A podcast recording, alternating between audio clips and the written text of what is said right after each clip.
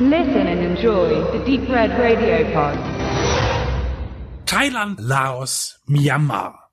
Das goldene Dreieck. Eine, wenn nicht die größte Drogenproduktionsstätte der Welt.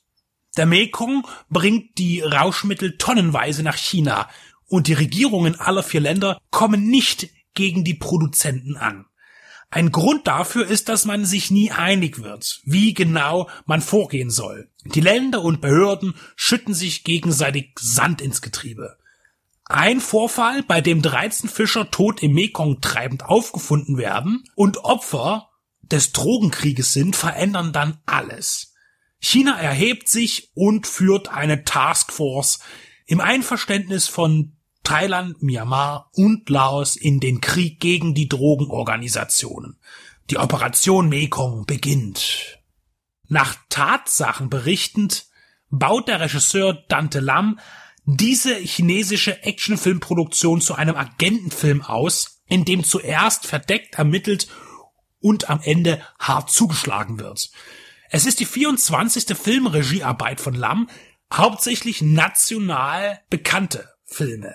Mit einem Budget von 30 Millionen Dollar ist es eine für chinesische Verhältnisse mittelteure Arbeit, die an den heimischen Kinokassen ein Vielfaches wieder einspielen konnte.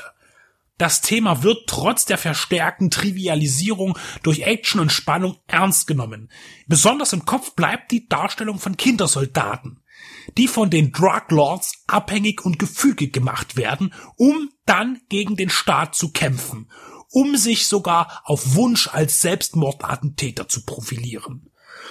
Das führt zu gemischten Gefühlen, denn einerseits versucht Operation Mekong das alte Hongkong-Kino zu imitieren und beugt dabei das Knie tief vor Police Story, indem man eine ausgedehnte Actionszene in einem Einkaufszentrum platziert, bei dem sich viele Stuntparallelen erkennen lassen und zum anderen reizt man stark die Nerven aus, wenn man Kinder zeigt, die russisch Roulette spielen und dabei überhaupt keine Angst zeigen, weder vor Tod oder anderen Verlusten. Über visuelle Zitate reicht Operation Mekong aber in Hinblick auf die goldenen Zeiten des Hongkong-Kinos nicht hinaus. Auch der Chinese ist fest im Griff von CGI-Trittbrettfahrern. Man setzt den Computer auch in Momenten ein, die völlig unnötig sind. Zum Beispiel, um den aufgewühlten Staub eines fahrenden Jeeps zu verstärken. Für Bruchteile von Sekunden wurde ein sinnloser Aufwand betrieben. Neben physischen Effekten gelingt die programmierte Pyro aber ganz gut, wenn man das überhaupt so sagen kann. Man kann hier gut erkennen, dass man in verschiedenen Ländern und den jeweiligen Filmindustrien unterschiedliches erreichen kann mit den gleichen finanziellen Mitteln. Von der Realität spaltet man sich größtenteils hinsichtlich der zugrunde liegenden Ereignisse zugunsten des Unterhaltungswertes ab. Im finalen Großschlag gegen das Verbrechen wird es persönlich, was die Dramaturgie verdichtet. Das trifft aber nicht auf den gesamten Film zu, in der Mitte hängt er etwas durch, im Großen ist der gute Wille aber erkennbar.